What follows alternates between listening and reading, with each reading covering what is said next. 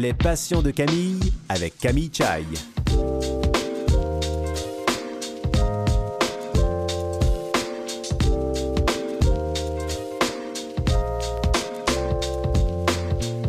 Mesdames et messieurs, bonjour, ici Camille Chai, j'espère que vous allez bien. Aujourd'hui, je reçois un beau duo et c'est celui d'une prothésiste et de son patient. Euh, alors, il s'agit de José Dubois qui est prothésiste à l'Institut de réadaptation Gingras l'INSEE de Montréal. Et laissez-moi vous dire que son travail a su redonner espoir à beaucoup de personnes et aujourd'hui, elle va être avec nous pour nous aider à démystifier tout ce qui entoure l'univers des prothèses. Et je recevrai son patient, donc Régent Gervais, qui, euh, en 2013, a été amputé d'une partie de son avant-bras gauche après avoir été électrisé sur les lieux de son travail. Mais depuis huit ans, euh, en fait, Régent est donc le patient de, de, José et ensemble, ils ont tissé un lien de confiance inébranlable D'ailleurs, Régent dit que euh, José a été très importante dans la réussite de sa réadaptation. Allons les écouter tout de suite. Vous écoutez Les Passions de Camille.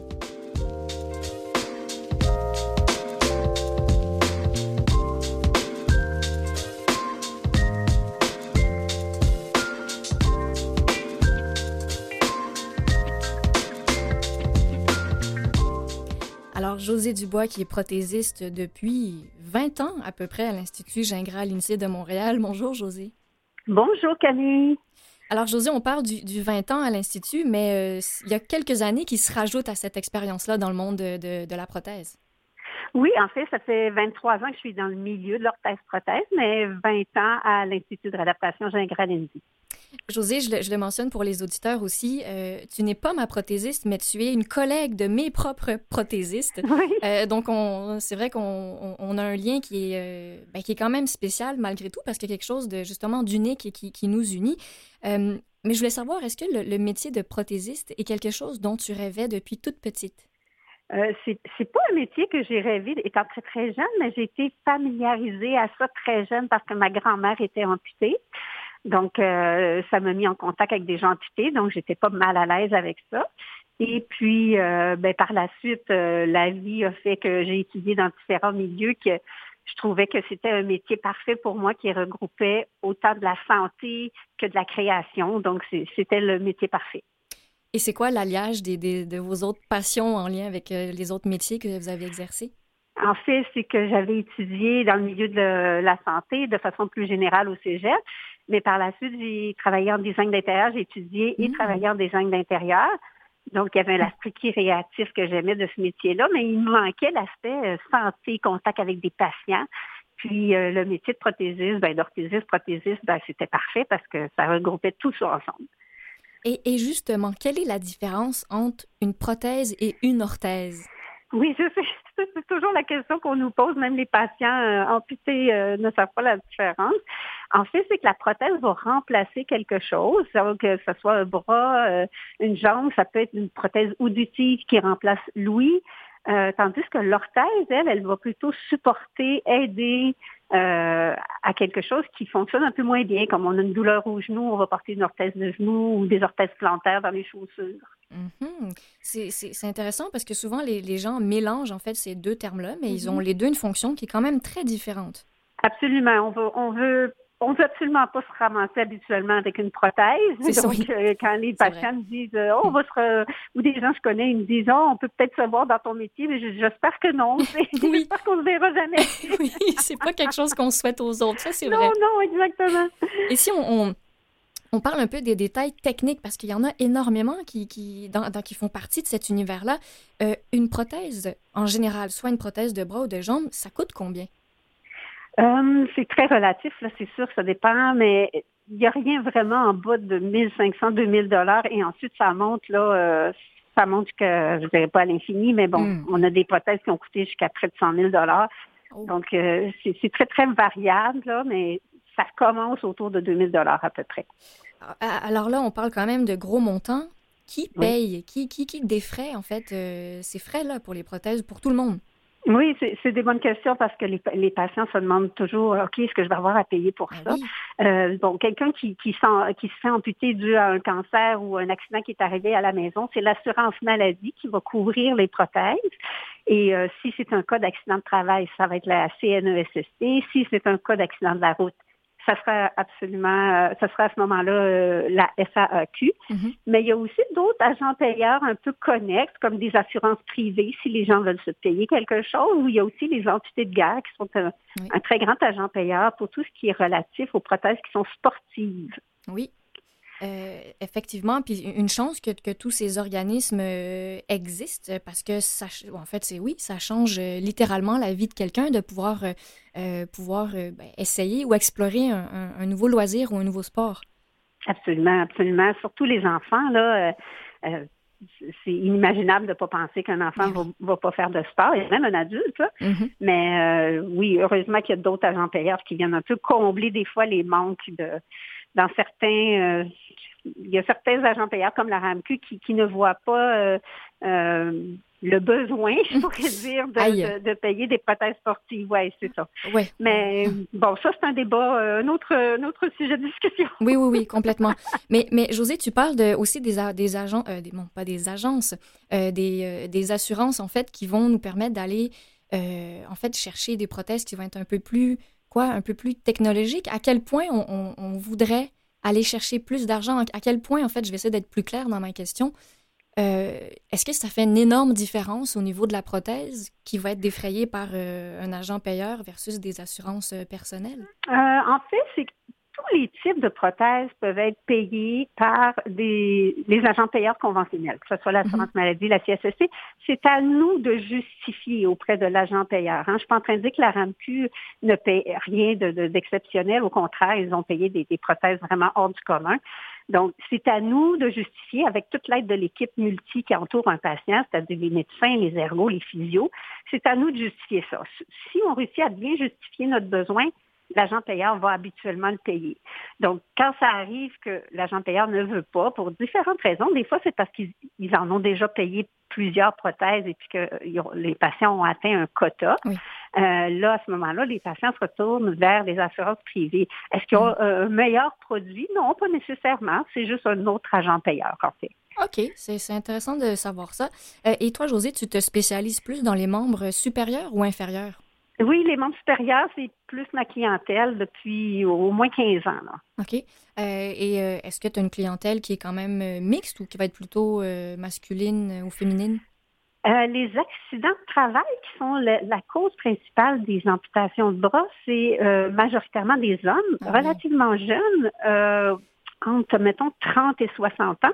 Donc, c'est notre clientèle et surtout des accidents reliés au travail. Hein. Donc, euh, les hommes font souvent des, des, des un travail un peu plus manuel. Donc, c'est ce qui explique le fait qu'il y ait plus d'hommes. Effectivement. Est-ce que dans le métier de prothésiste, il faut avoir euh, une certaine formation pour même les accompagner plutôt euh, au niveau moral? Parce que oui, vous fabriquez les prothèses, mais il y a un, il y a un lien, il y a, il y a, des discussions, il y a un contact justement qui se crée avec les patients. Non, oui, énormément. C'est primordial, même dans le cheminement du patient, qu'on développe ce lien-là, mm. parce que ça va faire que plus on va connaître la personne, euh, à tout point de vue, là, point de vue personnel, familial, euh, ses activités, euh, tout ça, ben, plus ça va nous aider, nous, en tant que prothésistes, à faire des bons choix de prothèses pour ce que la personne veut en faire. Mm-hmm. Donc, l'aspect psychologique, c'est on n'est pas psychologue, là, je n'oserais jamais dire ça, mais comme on suit aussi les patients sur de nombreuses années, comme on les suit parfois toute leur vie, on les voit grandir, avoir des enfants, euh, se séparer, se marier, euh, avoir des maisons, ben, on, devient un peu des intimes dans leur vie, là, tu sais. Eh Puis, euh, ben, ça fait qu'on fait juste mieux adapter euh, leurs prothèses euh, selon leurs besoins. Hmm, c'est, Pour, pour le vivre moi-même, c'est vrai que c'est il y a une énorme reconnaissance hein, qui vient. Puis c'est, en fait, c'est difficile de réellement expliquer le lien entre un prothésiste et son patient, euh, mais je trouve que tu le décris bien dans, dans ce contact qui, que, que, vous avez, que vous développez. combien de temps ça prend pour fabriquer une prothèse? Hmm, c'est, c'est, ça aussi, c'est quand même assez variable selon le type, mais de façon générale, c'est plusieurs jours de travail. Hein. Euh, des fois, les gens pensent que ça prend 5-10 minutes qu'on la prend sur la tablette puis qu'on oh, oh, oh. l'ajuste un peu. Oui, c'est ça. C'est, tout est, moulé pour la personne, tout est personnalisé, les longueurs, les formes, tout ça. Donc, c'est plusieurs jours de travail, c'est relatif à chacune chaque prothèse, mais bon, c'est minimalement au moins un trois jours de travail et plus là à temps plein. Là. Et là, moi, je trouve, je trouve ça fascinant. Je, connais une partie des réponses, José, mais quand même, je, trouve, j'adore en parler. Euh, c'est quoi un peu le, à quoi ressemble le processus de fabrication de A à Z?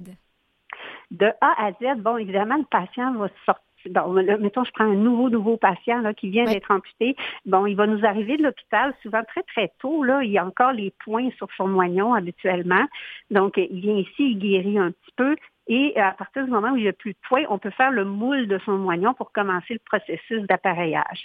Donc ça, ça veut dire faire un moule avec du plâtre, pareil comme si on brisait une jambe. Là, c'est le mhm. même genre de plâtre qu'on utilise on fait le moule, ensuite on fabrique une prothèse qui est souvent appelée une prothèse d'essai, qui est une prothèse temporaire, c'est-à-dire que cette prothèse-là, en sachant que le moignon va changer énormément dans les premières semaines, ah euh, c'est une prothèse qui va être modifiable, ajustable, on va pouvoir mettre des coussins, rajouter des coussins, tout ça. Euh, ensuite, euh, après cette étape-là, le patient souvent pratique avec la prothèse temporaire. Et un petit peu plus tard dans le processus, quand il va avoir acquis tous les, euh, objectifs qui s'étaient fixés, c'est-à-dire souvent c'est marcher tant de mètres ou euh, utiliser la prothèse pour tel besoin, ben là, rendu là, on fabrique la prothèse finale à ce moment-là. C'est un monde qui est fascinant parce que c'est de la prothétique, mais on peut dire, José, quand même, que c'est de l'art aussi.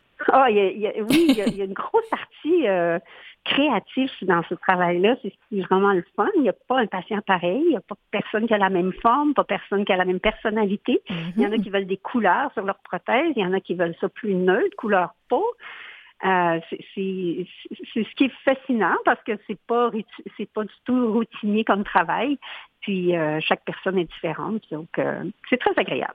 Et en général, bah, en moyenne, les prothèses que, que tu fais, est-ce qu'elles ont plus un look naturel ou elles vont être un peu plus euh, uniques euh, et éclatées? Euh, oui, ben, ça, augmente de plus en plus les gens qui veulent des prothèses un peu plus personnalisées. je pense que l'Internet, tout ça, démystifie tout ça aussi. Mm-hmm. les gens aiment beaucoup plus des prothèses noires, chose qu'on faisait mm-hmm. moins avant. Donc, je dirais pas que c'est moitié-moitié, mais c'est quand même un gros pourcentage de patients qui veulent maintenant des prothèses un peu plus personnalisées. Et euh, on parle de couleurs, de textures et tout ça. Euh, je propose qu'on passe euh, à la pause musicale et on se retrouve tout de suite après.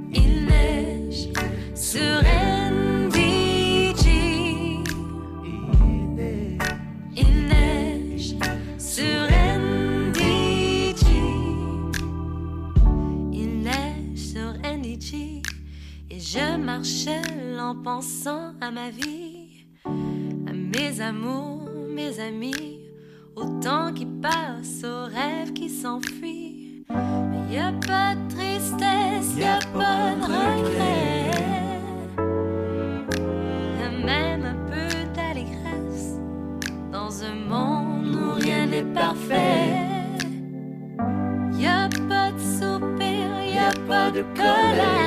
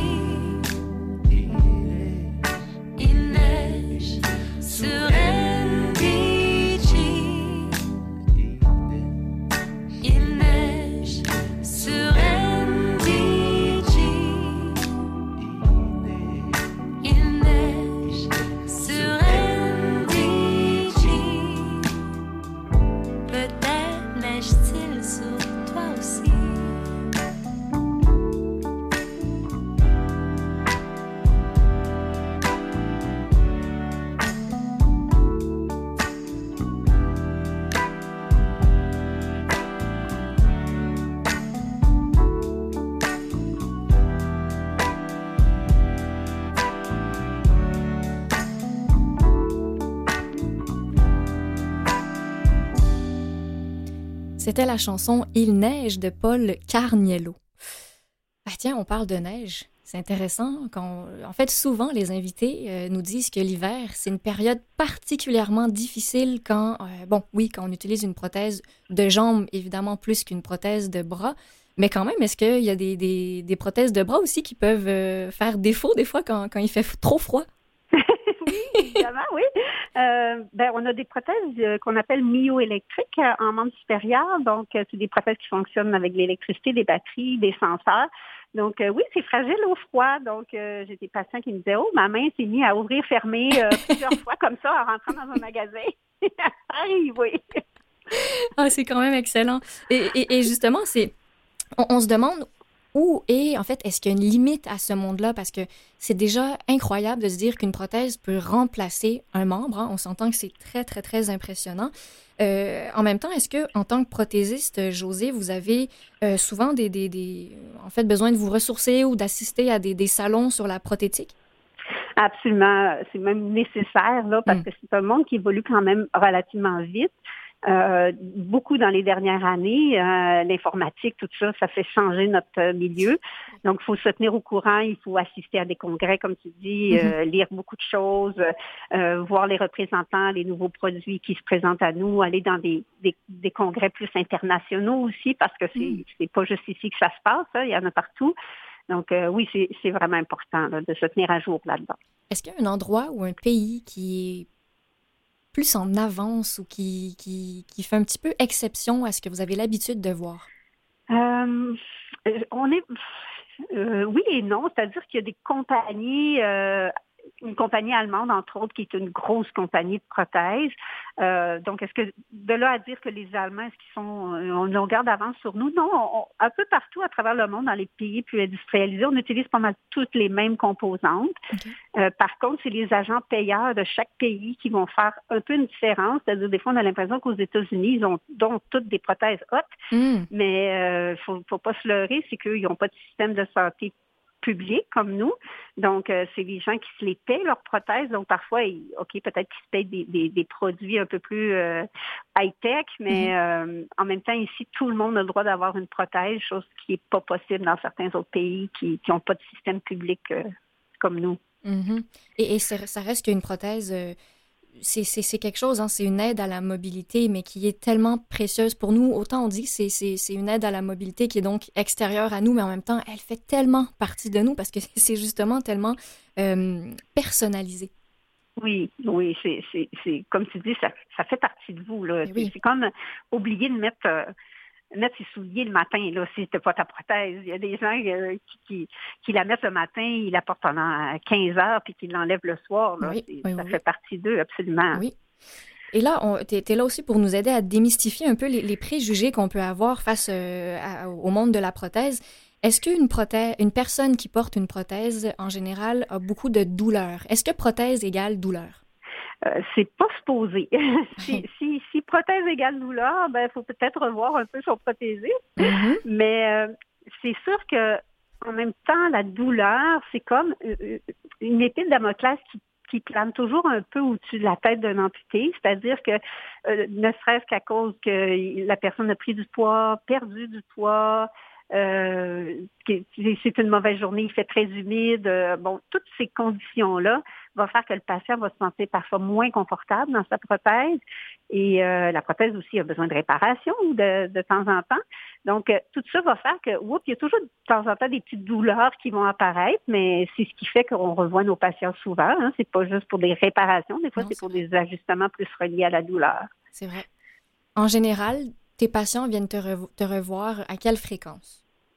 Euh, entre trois et quatre fois par année. Parfois plus, là, selon le cas. Des fois, quand on est en processus de nouvelles prothèses, on se voit un peu plus souvent. Mais de façon générale, trois, quatre fois par année, euh, je dirais que c'est des rendez-vous normaux à peu près. OK. Euh, et est-ce qu'il y a des moments ou en fait des situations qui euh, ressemble un peu à un casse-tête pour toi. Est-ce qu'il y a déjà eu des choses où tu dis ah, comment je vais faire pour euh, ben, faire en sorte que justement ton patient ait plus cette douleur ou n'ait plus ce point de pression, mais que c'est quand même compliqué à savoir où aller euh, amener la modification? Ah oui, ah oui, ça arrive quand même assez souvent. Des fois, c'est, ben c'est des, il y a des douleurs qu'on peut pas non plus euh, contrôler. on a une limite. À un moment donné, euh, la prothèse et le prothésiste ont une limite de capacité. C'est-à-dire que des fois, c'est des douleurs plus neurologiques hein, qui sont à l'intérieur que le médecin doit plus traiter. Euh, parfois, c'est des problèmes d'acceptation aussi. Euh, c'est étonnant, les gens sous-estiment ça, mais l'aspect psychologique va apporter beaucoup de douleur si la personne a très mal accepté son amputation. C'est rarement une personne qui est confortable dans sa prothèse. Habituellement, ça vient avec des inconforts de prothèse. Ça, ça, ça démarque un peu l'inconfort général que la personne vit dans son corps. Là. Mm-hmm. Donc, euh, mais les, oui, c'est pas rare que on a une problématique, on fait OK, bon, c'est le temps de c'est le temps de consulter nos collègues dans ce temps-là parce que c'est toujours des bonnes aides des collègues, des fois de voir avec un œil extérieur comment on peut arranger certains problèmes. Et oui, et en même temps, je sais que vous développez une, lecture incroyable de vos patients pour, pour moi-même être une patiente. Il y, a, des fois, je, sais, vous arrivez à déceler, dès que vous faites une modification et qu'on essaie notre prothèse, on n'a même pas parlé, vous savez déjà si ça nous va, si ça nous va pas, si on préfère euh, que, que, par exemple, le poignet soit plus, vissé plus fort, moins fort. Euh, c'est, vous développez presque un sixième sens. oui, c'est ça. Ben, ben, il y a la connexion qu'il faut qu'il soit quand même très bonne avec le patient pour ça, mais il y a aussi l'expérience. Hein? Il faut que ça serve à quelque chose, toutes ces vieilles années-là. ben oui, à un moment donné, on, ben, on, discerne mieux comment ajuster quand le patient nous dénote certaines douleurs à certains endroits. Là, à un moment donné, ça nous oriente dans nos euh, ajustements. Mm-hmm. Et euh, José Dubois, est-ce qu'il y a... en fait, est-ce que vos émotions en tant que prothésiste ont une place dans votre métier? Oh, c'est euh, nos émotions. S'il n'y en avait pas, euh, je serais vraiment pas à la bonne place, je dirais. Euh, mm. c'est primordial d'être connecté avec nos patients, d'être à l'écoute de nos patients.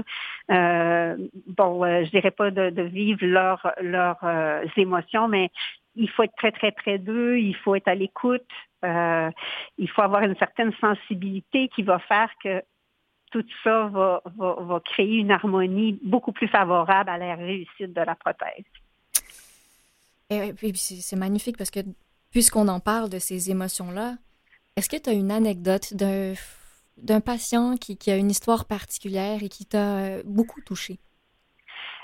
J'en ai eu plusieurs. Hein. Moi, les petites larmes me viennent assez facilement, mais j'ai eu euh, des patients, des fois, euh, j'ai eu un monsieur un peu plus âgé qui avait été amputé euh, dû à un cancer, un, niveau très élevé au niveau de l'épaule. Et, lui, ce qu'il voulait, c'était une prothèse. Euh, il voulait même pas un bras, il voulait seulement comme une reconstruction de son épaule pour que quand il porte des vêtements, tu sais, que le vêtement tombe un peu mieux, qu'il soit mieux ajusté. Et tout ça dans le but de voir ses petits-enfants. Parce que lui, c'était hors de question qu'il voit ses petits-enfants s'il n'y avait pas ça. Il ne voulait pas que ses petits-enfants le voient dans cet état-là. Donc ça, ça, vient nous chercher, ça vient nous chercher aux entrailles, là, puis on, voudrait donner la lune à cette patient-là. On veut leur, tout leur donner la lune, là, mais il y a des cas comme ça où tu dis, OK, là, faut que je fasse mon maximum, là, faut que ça fonctionne. Mais oui, mais oui, c'est tellement beau. Puis c'est vrai que, comme tu l'as dit, l'histoire de chaque patient, elle est unique. On a tous des buts et des objectifs différents. Oui, oui, exactement. Puis c'est très important de les respecter. Puis des fois, euh, j'ai pas moi les mêmes objectifs qu'eux et c'est là qu'il faut faire attention parce que c'est Hmm. ses objectifs à lui qui est important et non pas les miens, quitte à ce que je, pile un peu sur ma ma conscience de prothésiste de Oui. OK, je voudrais une prothèse plus fonctionnelle pour telle personne, mais finalement, peut-être que pour cette personne-là, c'est le- c'est l'esthétique de sa prothèse qui va être plus important et il faut le respecter et puis le suivre là-dedans. là. Pour terminer, José, est-ce que tu as un, un- un message ou un conseil à donner euh, aux, aux personnes qui euh, rencontrent pour la première fois une personne handicapée? Euh, co- comment ces personnes, de, en fait, quelle attitude tu, tu- tu suggères à ces personnes d'avoir face aux personnes handicapées? Euh, les- mes patients disent souvent que les gens, bon, les gens sont souvent très mal à l'aise hein, avec les personnes amputées. Ils savent pas Oui. comment les, les, les regarder, les Oui. aborder. Mm. Bon, je pense qu'il faut être il faut être très honnête et, et leur parler. Je pense que c'est correct de leur demander peut-être qu'est-ce qui s'est passé dans leur vie, mais il faut aussi rester poli. Hein, J'ai beaucoup de patients qui m'ont dit, écoute, je me suis fait apostropher à l'épicerie, quelqu'un que je connais même pas qui m'a touché puis qui m'a dit, hey, qu'est-ce qui t'est arrivé? Je pense qu'il y a moyen d'être curieux en restant poli dans toute cette démarche-là.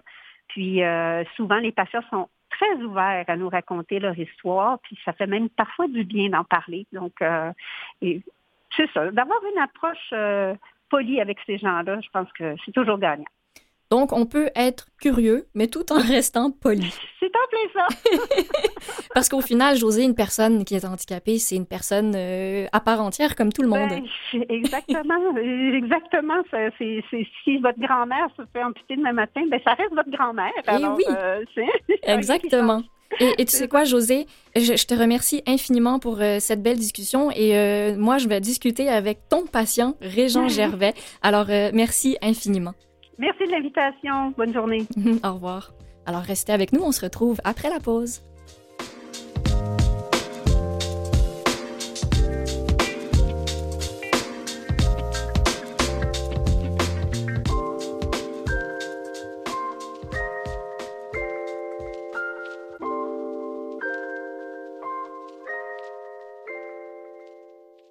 Vous écoutez Les Passions de Camille avec Camille Chai. Et oui, je suis toujours présente et j'ai euh, le plaisir de recevoir mon deuxième invité qui s'appelle Régent Gervais. Bonjour Régent. Bonjour Camille. Régent, tu as 37 ans euh, et tu habites dans la municipalité de La Pêche, mais je ne connais pas du tout cet endroit. Est-ce que tu peux nous dire où c'est? Oui, ben c'est une petite municipalité environ à 30 minutes au nord de Gatineau, en Outaouais. OK, super. Donc, c'est plus euh, la campagne, j'imagine? Ouais, quand même, là, c'est c'est assez... euh, c'est un peu des deux, là, un peu, euh, un peu campagne, un peu plus urbain, là, c'est un petit peu au sud de la municipalité, mais oui, quand même beaucoup plus la campagne que Gatineau. Hmm. Régent, tu es donc le, patient de José Dubois qu'on vient tout juste de recevoir euh, à l'émission. Euh, puis on, est là pour parler justement de ce, ben, en fait, ce- cette magnifique relation que vous avez les deux ensemble. Euh, et j'ai envie aussi que tu nous racontes ton histoire et ben, ton accident. Ouais, ben en réalité, moi, c'est ça. J'avais 29 ans, j'étais monteur de ligne pour Hydro-Québec. J'ai subi une électrisation au niveau de la main gauche en travaillant. Euh, et euh, ça a amené, l'accident a mené à l'amputation, c'est ça, de ma main. Mhm. Puis euh, ensuite, euh, j'ai rencontré José justement là, euh, grâce un peu, là, j'ai été à l'hôpital à l'Hôtel Dieu au Grand Brûlé et ensuite là, j'étais censé avoir une dernière opération, mais ils n'étaient pas sûrs. Fait qu'ils ils ont demandé à justement à l'Institut Gingras l'ENSI s'il y avait quelqu'un qui pouvait venir euh, me rencontrer et voir si euh, il était euh, il serait capable de, de m'adapter une prothèse là, euh, même s'il ne me faisait pas la dernière opération qu'il voulait. Ok. c'est comme ça un peu que j'ai rencontré José. Là. Et, et par rapport euh, aux détails de ton accident, évidemment, tu es à l'aise d'en parler. Tu nous dis que tu as été électrisé et non électrocuté. C'est quoi la différence? La grosse différence là, dans l'électrisation, en réalité, moi j'ai reçu une décharge électrique d'environ euh, 14 400 volts. Ça, ça, qui rentre ouais, ça Ouais. ressemble à quoi pour, pour, euh, qu'on comprenne? euh, c'est un peu intense, là, je pense, mais... euh, Ben, en réalité, dans une maison, on a du 120 volts et du 240 volts. Euh, fait qu'on peut euh, faire un calcul mathématique en disant que c'est presque 10 fois la, la tension qu'on a dans une maison. D'accord. C'est quand même, ouais, c'est quand même une grosse, une grosse décharge. Euh, C'est, et je- et je veux dire, on peut, on peut évidemment en, en survivre, hein, c'est pas. Mais donc, quand on se fait électrocuter, c'est quoi? Est-ce que c'est parce que, euh, en fait, Ouais, inévitablement? l'électrocution, en réalité, là, dans, la, dans la définition, là, c'est on, on en serait décédé, tandis que l'électrisation, c'est vraiment le, le passage du courant et en- on n'en décède pas. là. D'accord. habituellement, une décharge comme ça, là, ça, ça laisse des, des marques. C'est, presque impossible que, que si on a une, une décharge de cette ampleur-là, qu'on n'ait pas une amputation ou des brûlures graves là, Mhm. qui, en, qui en suit. Et donc, toi, tu as été brûlé euh, à, à quel niveau? Environ euh, 8 là, que ça a donné en fait de, de superficie sur mon corps. Euh, ça, c'est ça, comme j'ai dit tantôt, là, ça a rentré par ma main gauche, le dessus, ça a sorti par mes deux mollets. Il y a toujours Mm. un point d'entrée, un point de sortie là, avec une décharge électrique. J'ai été euh, amputé environ à ces 15 cm du, euh, du coude de l'avant-bras, environ. Fait qu'il me manque environ la moitié de l'avant-bras gauche. D'accord. J'ai eu des, des, des cicatrices, sur la- des brûlures de surface au niveau des muscles puis euh, du mollet. J'ai perdu le tiers du mollet droit. J'ai eu des greffes là, suite à ça aussi. Ça ça t'a pris combien de temps euh, avant d'être complètement guéri et ne plus ressentir de douleur? Ben, les douleurs, en réalité, euh, je les ressens encore. Là. C'est- On Oh. appelle ça le douleur fantôme. Oui. Je ressens encore ma, ma main, là, euh, toujours en réalité. Là. Hmm. C'est un peu comme, on dirait tout le temps comme si on j'aurais la main compressée. Là. C'est un peu le, le- le genre de douleur que j'ai. Mais en, en tout, là, j'ai resté environ un mois à Hôtel Dieu au Grand Brûlé. Après ça, j'ai été transféré à Villa Medica euh, à Montréal, qui est un endroit de réadaptation. Mhm. Et ensuite, je suis revenu à Gatineau, là, par chez moi, à la ressource euh, à Gatineau. Puis J'ai été là pendant, suivi pendant environ euh, un an. Oh, c'est quand même, euh, voilà, il y a un processus, il y a un cheminement là, suite à- à cet accident-là. Oui, il y a un cheminement, oui, exactement. J'avais beaucoup de médicaments aussi, euh, Mhm. de la morphine et tout ce qu'on peut penser là, que, par rapport à ça. J'avais une trentaine de pilules par jour. Fait que, tu sais, il y a eu un cheminement aussi. là. J'ai complètement arrêté les pilules. Fait que, j'avais un sevrage là, qui, a, qui a duré presque un an, un an et demi presque. là. Oui, quand même. Puis euh, je, je sais aussi que pendant, ben, en fait, euh, oui, à tout de suite après l'accident, il y a un certain moment où tu étais plus conscient de ce qui s'était passé. Oui, exact. Ben, avec la décharge électrique, il- un peu après, là, il me disait que ça équivalait à un, un traumatisme crânien. J'ai j'ai comme perdu un peu, euh, j'ai perdu environ trois jours avant, deux semaines, mais j'étais quand même deux semaines aux soins intensifs. Là. J'étais sous, sous forte médication, fait que j'ai Mhm. j'ai quand même ces deux semaines-là que, que j'ai pas trop de souvenirs, là, des petites brides ici et là, là, mais presque rien. Et tu nous as parlé donc tout à l'heure de la ressource qui est à Gatineau. Ça, c'est un, un regroupement qui, euh, qui offre quoi comme type de soutien?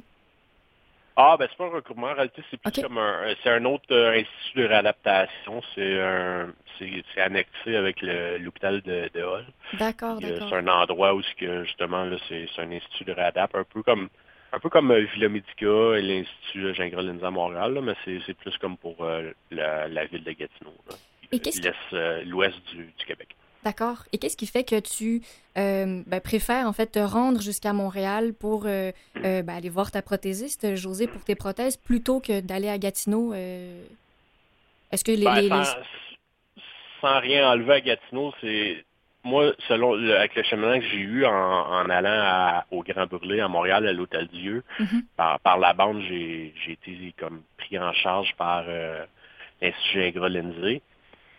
Puis, euh, ils ont quand même un, c'est quand même un des, des plus gros centres là, au Canada, le côté euh, prothésiste, là, et prothèses euh, membres supérieurs, membres inférieurs.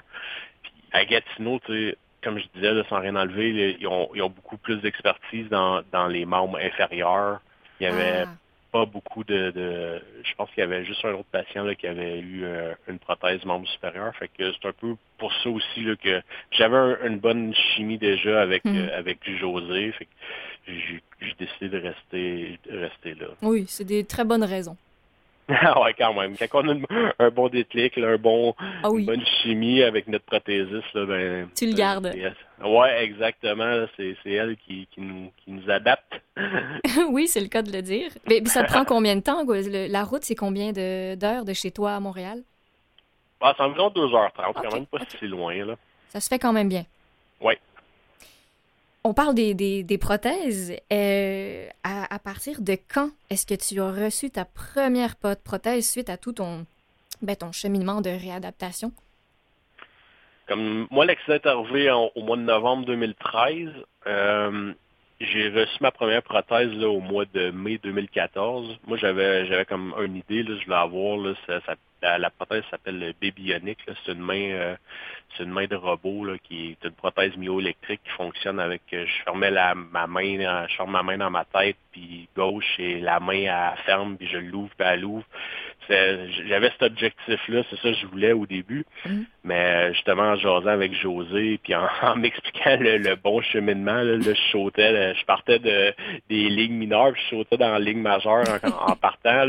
C'était pas le bon chemin à, à faire. Fait que José a, elle m'a ramené dans le droit chemin, puis j'ai eu une prothèse là, mécanique, là, le, le, le, crochet, là, que, en réalité, c'est une prothèse qui existe depuis des, des centaines d'années. Oui. Mais c'est c'est tellement efficace. Et au final, je suis sur une île déserte, c'est cette prothèse-là que j'emmène avant d'emmener Ah ma prothèse ouais. euh, de, de robot. Là. Ah ouais! C'est bon à savoir. J'ai- J'aime ton, ton image parce que c'est vrai que c'est il y a quelque chose, ça nous fait fantasmer ces mains euh, tellement technologiques, mais on, on évite, ben, sans rien enlever, hein, comme tu disais tout à l'heure, c'est- c'est c'est incroyable ce que ça nous offre. Mais, mais c'est quoi, c'était quoi pour toi les enjeux euh, de cette main myoélectrique-là? Ben, surtout que, vu que mon amputation, c'était un traumatisme, là, en, en veux, veux pas avec Oui. l'accident, Oui. j'avais vraiment, le, mon moignon, il était vraiment gros. Il avait vraiment une forme atypique, là. C'était pas une forme conique. Euh, j'étais encore, j'avais beaucoup d'enflure. Il fallait comme avant, avant d'avoir une prothèse myoélectrique, il faut, faut que ton bras il soit habitué à une prothèse, faut qu'il soit plus, euh, qu'il ait une forme plus effilée. Mm. Parce qu'en réalité, la prothèse myoélectrique, elle lie le signal électrique du cerveau au muscle. Ça que le, de là le nom myoélectrique. Fait que Mhm. Comme ça qu'elle qu'elle fait qu'on envoie le signal à fermer notre main, puis elle, elle va lire le, le signal, et elle va faire le mouvement. Moi, j'avais au début, j'avais tellement le moignon qui, qui était gros qu'on n'était pas capable là, de.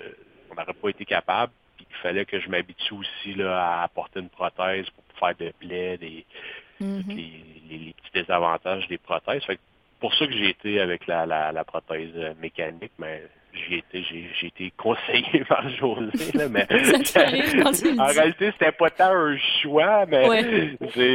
c'était plus le, le cheminement, le cheminement à faire, c'était commencer par ça. Donc ça, tu, tu, tu la gardes peut-être pour plus tard. Elle va peut-être un petit peu plus prendre la, la poussière dans ton placard, celle-là. La, la prothèse mécanique, La non. myoélectrique. ah, Ouais. la myoélectrique, là, euh, ben, la myoélectrique, je m'en sers à tous les jours pour travailler, Ah, faire des sorties, aller à l'épicerie, je l'ai toujours. Parce que c'est un peu, euh, la prothèse myoélectrique, là, qui est, en réalité, là, c'est, une main de robot, là. Euh, c'est impressionnant. Puis, euh, T'aimes ça, les- hein? Ouais, ouais, c'est ça, ça. Pour le côté, le côté impressionnant impressionne les gens. Hum. Puis euh, je m'en fais parler, tu sais, je vais, je vais faire l'épicerie et au lieu de me prendre 15 minutes, ça m'en prend 40 parce que je me fais arrêter par euh, deux, trois personnes Ah oui. que- que- qui me posent des questions. Puis là, quand je la fais bouger, là, ils sont complètement estomaqués. Que, je, je leur explique le tout. Les, les enfants, ça. Les enfants, c'est incroyable aussi. Là. Eux, là, euh, je, vais, je vais chercher mes, mes enfants à l'école. J'ai des, des enfants au primaire. Puis le lendemain, les, mes enfants m'en parlent là, que ah, papa, ton papa, sa main de robot, c'est, trop Hey. cool. Tu sais, fait que, fait que c'est un peu c'est un peu ça, mais pour, pour travailler, faire des choses de base, la prothèse myoélectrique est, est excellente, là, euh, Mhm. justement pour l'estime de soi. Côté euh, c'est juste les désavantages, c'est pas de vibration, pas de poussière, pas d'eau. euh, c'est, de quoi qui Oui. de la haute technologie aussi. Fait qu'il y a toujours des, des petits bris, des ci, des ça, que c'est le gros désavantage versus la mécanique, que ça fait euh, sept ans que j'ai, puis qu'il n'y a Hmm. aucun bris. Ah non, mais je- aucun bris. C'est vrai, je, je- je suis tellement d'accord avec toi. Le bon vieux crochet qui nous donne le look de Capitaine Crochet, tu t'es certainement fait appeler comme ça, toi aussi. ouais, ouais. Euh, mais quand même, il y, a- il y a son utilité, ce fameux crochet-là. Ouais, ben il y a, il y a son utilité, exactement. C'est fort, c'est fiable. Ah, Il y a le, il y a le côté il y a juste le côté, c'est ça. Tu sais, la, la- autant que la, la main mio-électrique, ça, ça impressionne les gens, le crochet, ça rend les gens mal à l'aise. Oui. C'est un peu l'é- l'éducation que j'essaie de faire des fois avec avec les gens. Les, les gens, ils t'apostrophent, ils savent plus tout le temps regarder, ils regardent les, le regard, après ça, la main, le regard, la main, ils savent plus. C'est un peu des, des éduqués, puis moi, j'aime bien, là, tu sais, justement, il y a Captain Crochet, mais euh, pour les enfants, je leur dis que je suis un tyrannosaure, là. J'ai comme les, les, les, le crochet, les petites mains de tyrannosaure. Fait que là, Mhm. j'ai réussi à comme briser la glace avec eux, puis ça leur enlève la peur. Fait que ça, c'est c'est mon truc avec les enfants. Mais euh, côté côté pratique, c'est c'est incroyable le crochet, là, autant qu'on peut dire, c'est c'est juste un crochet, mais non, là, Mm. je trouve que tu retrouves de la dextérité, tu retrouves de la force, tu retrouves euh, puis en plus, c'est un peu euh, go-go gadget, cette prothèse-là. Là. Je fais Mhm. go-go genre gadget bâton de hockey. Fait que là, Ah j'ai- ouais, je peux mettre bien. l'adaptation bâton de hockey. Je fais go-go gadget vélo, j'ai l'adaptation vélo. Fait que euh, c'est elle- elle est versatile. Ben oui, c'est génial. À t'entendre, Régent, on a presque envie d'en avoir une, une prothèse. Même si on Ben, a des pas. fois, c'est ouais, c'est un peu ça avec les enfants. Des fois, ils sont comme Ah, on en veut une aussi. Là, Ah oui. Là, j'en mets un petit, un petit break. Là. Non, non. Là. Ah, c'est excellent. Oui, gardez-vous une petite gêne. Gardez tous Ouais, vos membres, s'il vous plaît. ouais, exact. Régent, on va pas- passer à la pause musicale, mais on continue de parler de ce fascinant sujet tout de suite après. Parfait.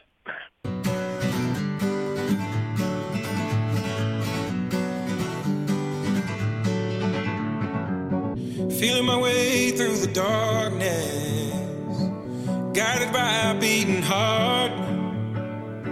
I can't tell where the journey will end, but I know where to start. They tell me I'm too young to understand. They say I'm caught up in a dream. Well, life will pass me by if I don't open up my eyes. So that's fine by me. So wake me up when it's all over. When I'm wiser and I'm older. All this time I was finding myself and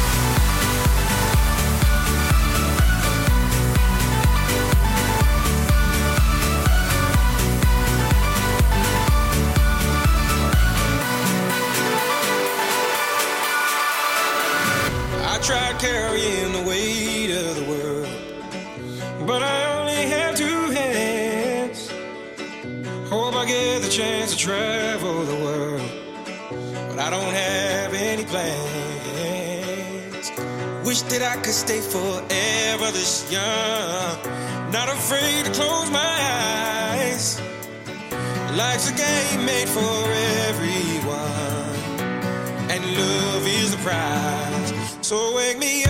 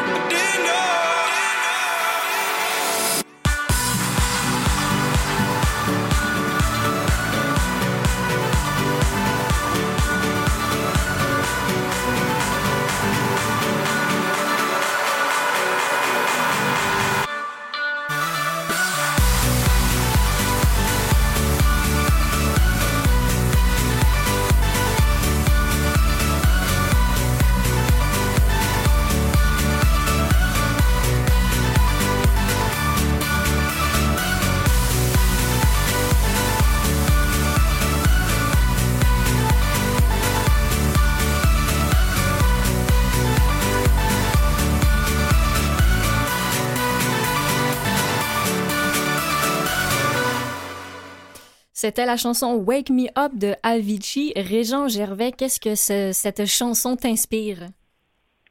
Ouais, cette chanson-là, je trouve c'est une chanson qui, qui nous ramène euh, qui ramène à la vie, qui nous dit qu'on qu'on n'a pas de limite, qu'on peut euh, qu'on peut faire qu'est-ce qu'on a envie, puis faire du mieux qu'on peut, puis c'est ça qui est important au final dans la vie.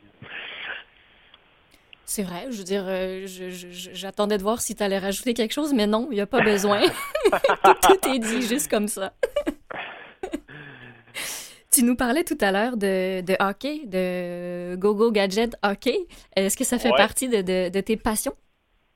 Ouais, moi j'ai joué, je joue au hockey depuis j'ai j'ai 5 ans, j'en ai 37 maintenant.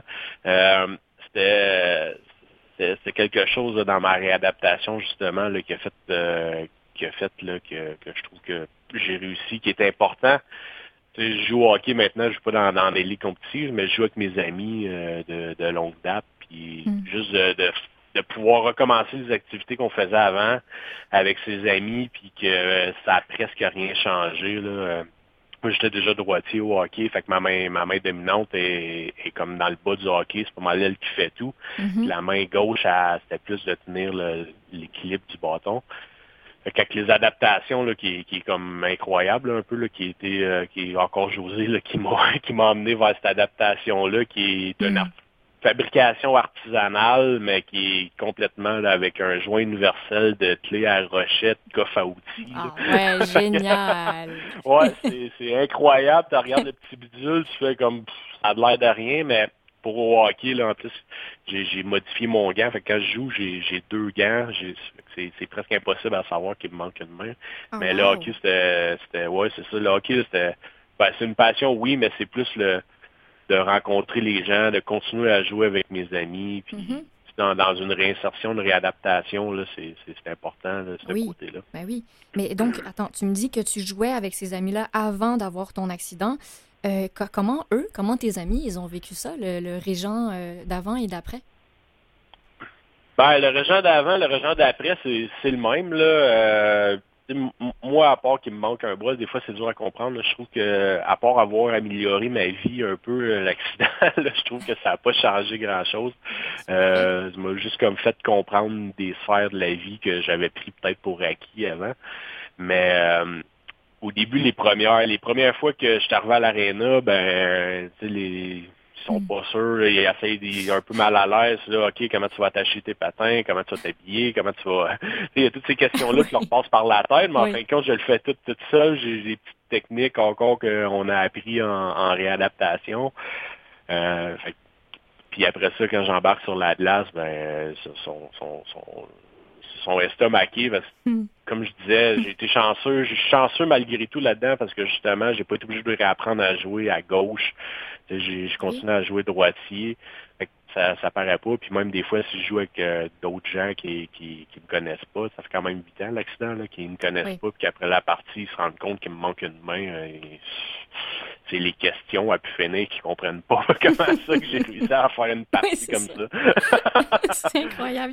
Il y a quelque chose de, de mystérieux dans tout ça pour eux. Ouais, exact, là, mais c'est c'est pour ça. Mais c'est, je fais- le hockey, c'est- on est au Québec, on est au Canada, c'est, notre sport national. Fait que Ben oui, quand même. une grosse partie euh, importante Mhm. de ma réadaptation. Mhm. et, et comme tu dis, dans, dans ton malheur, dans l'accident, d'avoir perdu ta main gauche, heureusement, sachant que tu étais droitier. Oui, exact, exact. Ça aussi, là, ça peut. Euh, c'est une anecdote, comme que j'étais à l'hôpital. Moi, j'ai failli perdre, j'ai failli perdre la jambe droite. Tu sais, comme je disais tantôt, j'ai perdu le, le mollet, euh, le tiers du mollet droit. Mhm. Puis euh, il était pas sûr si j'aurais une amputation de la jambe. Puis moi, dans ma tête, c'était je, je- perdre une jambe, c'était pire que perdre une main. Je je sais pas. Je sais pas pourquoi. Je peux pas vous expliquer pourquoi. que le chemin dans, dans mon cerveau, c'était je perds une jambe, là, c'est là que je me disais que ça ma vie euh, irait mal. Mhm. Puis finalement, après une dizaine de jours, ils ont, ils ont réussi à sauver ma jambe, à stabiliser, puis ils ont dit que tu sais, je j'aurais pas d'amputation au niveau de la, de la jambe. Puis ils me Ah disaient, là, la main gauche, ah, on va peut-être essayer de la sauver, mais c'était une histoire de deux ans d'opération, 50% de réussite. Je perdais beaucoup de, de, de flexion, extension. Ah, ouais. Ça revenait presque au final à avoir une prothèse, mais Ah oui. encore moins efficace. Fait que moi, j'ai dit, je, suis- je suis droitier, j'ai, j'ai pas de besoin de ma main gauche. là. Ça, c'était, ça, c'était le- la mentalité à l'hôpital que j'avais. Qui- Quand même. ça, en réalité, c'est, c'est dur à comprendre. mais tu sais, comme je disais tantôt, c'était, c'était ma, ma jambe, c'était beaucoup ma jambe. Puis là, ma main, j'ai pas besoin de ça, ma, ma, ma, ma main Aïe, gauche. là. je suis droitier, là. Fait que coupez-la, non, je veux pas avoir deux ans d'opération. Fait que, tu sais, là, il parlait avec mes parents, il, euh, tu sais, il pensait que c'était un peu les médicaments qui me faisaient dire ça, mais non, c'était, c'était ma mentalité.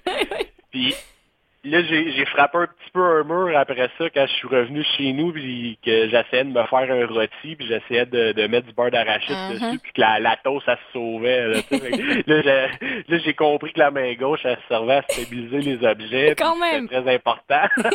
Que- Oh là mais, ouais, mais, mais finalement, après ça, avec les, les adaptations, les prothèses, tout ça, tu sais, ça, ça compense. Là. Oui, elle est importante la main gauche, là, mais avec le- le- les prothèses, ils, ils me ramènent au moins euh, dans, dans, dans le bon côté. Ben oui, complètement. Là, c'est la deuxième fois qu'on passe le message, Régent, ou que tu passes le message à nos auditeurs. Quand même, soyez prudents. Et oui, les prothèses, c'est génial, mais, mais faites attention à vos bras et vos jambes. Ouais, exact. tu sais, Ça, ça ramène pas tout. Là. C'est important voilà. d'avoir deux mains, mais tout, tout dans la vie aussi. C'est après, c'est rendu dans ce moment-là. Tu sais, comme je disais un peu, on prend pour acquis des choses, mais c'est à ce moment-là, après que tu qu'on se rend compte là, que, que tout est fait à, pour être utilisé à deux mains. Là, que ça Oui, soit ouvrir voilà. un sac, ouvrir un, un pot, ouvrir une bouteille, toutes les choses de, de base, aussi simple que, que de prendre sa brosse à dents et mettre du dentifrice dessus, ça prend Mhm. deux mains. Mhm, mhm. Après, on trouve des trucs, hein. je sais pas si tu le fais, mais moi, la brosse à dents, je la tiens dans le cou, je mets le dentifrice dessus. Toi, t'as peut-être encore ta prothèse au moment où tu te brosses les dents, mais, euh, mais oui, on s'entend. Ouais, c'est ça. Moi, c'est beaucoup mes dents qui compensent Ah, ben pour, euh, la perte de ma main. Aussi, aussi. Ça, euh, c'est, c'est- ça reste très pratique, j'avoue. On mord après tout. On mord après la vie, mais on mord après les objets aussi. Oh, que c'est bien dit, Régent. J'adore ça. Et puis, d'ailleurs, tu parles du côté technique de cette réalité-là. Euh, tu travailles encore chez Hydro-Québec? Ouais, moi, j'étais, comme je disais tantôt, j'étais monteur de ligne. Là, Mhm. maintenant, je suis rendu euh, gestionnaire des, des monteurs de ligne. OK? Euh, fait qu'encore, tu sais, comme tantôt, comme je disais, tu sais, là, au hockey, j'ai recommencé à jouer avec mes amis que je jouais avant. Là, je, rejoue. euh, En réalité, mes, mes employés, ben, c'est, presque tous des amis. Là, c'est, Mhm. on se connaissait, on était engagés en même temps, on joue au hockey. euh, Il y a des tournois de hockey qui est organisés toutes les années. Là, ben là, Ah, moins à cause de la pandémie, mais oui. avant, avec les employés, tu sais, je joue au hockey avec eux. Tu sais, en réalité, je les qualifie plus comme je me qualifie plus comme un, un capitaine d'équipe qu'un gestionnaire avec eux.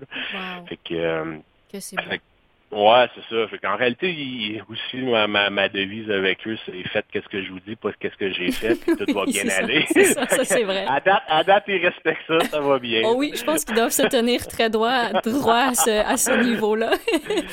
Régent, il nous reste à peine une minute. Quel message tu veux passer euh, tiens, aux personnes qui euh, sont nouvellement en, en réadaptation? Ben, moi, je pense que justement que les technologies qu'on a aujourd'hui, puis il faut pas, euh, faut pas avoir peur là, de- d'essayer. Puis c'est pas avec les prothèses qu'on, c'est toujours des fois on a peur un peu du, du regard des autres, des autres personnes euh, avec no- quand on porte notre prothèse. Mais au final, moi dans, moi dans, dans ma vie, à moi, je trouve que c'est quand que j'ai pas de prothèse justement que je trouve que c'est là que je me trouve que j'ai un handicap quelconque. La Mhm. prothèse a fait que, a fait que ça nous aide puis c'est ça qui, qui fait que, ben, que je suis capable d'avancer dans la vie, puis qui, qui a été une grosse partie de ma ré- réadaptation. Puis un, un gros merci aussi à José, là, que Eh je qualifie plus comme euh, une amie que, que ma prothésiste. Là, c'est, c'est, Ben- Elle a fait partie de, de ma réadaptation puis de la réussite aussi. Là, puis euh, à toutes les fois que j'ai une petite euh, question ou que j'y amène ma prothèse que, que j'ai démolie en faisant quelque chose que je n'étais pas censé. Elle est là va pour toi. réparer ça avec le sourire, puis euh, elle va rire de mes histoires. Fait que, Ben, écoute, c'est, c'est ça que j'ai à dire. Ah, ben, merci Régent Gervais. Puis on, on- on se quitte sur ces belles paroles, sur ces remerciements et cette reconnaissance envers nos prothésistes. Merci infiniment pour ce que vous faites pour nous. Au plaisir, Exact. Régent. Ben, content de- d'avoir participé à l'émission, c'était, c'était très le fun. Merci beaucoup et merci à vous, chers auditeurs, d'avoir été avec nous aujourd'hui. Je remercie toujours mon équipe de radio, Mathieu Tessier qui est à la mise en onde, Claire Guérin qui est à la recherche et Jean-Sébastien La Liberté qui est à la mise en onde. J'ai envie de vous dire, prenez soin de vous, tiens, et on se retrouve la semaine prochaine.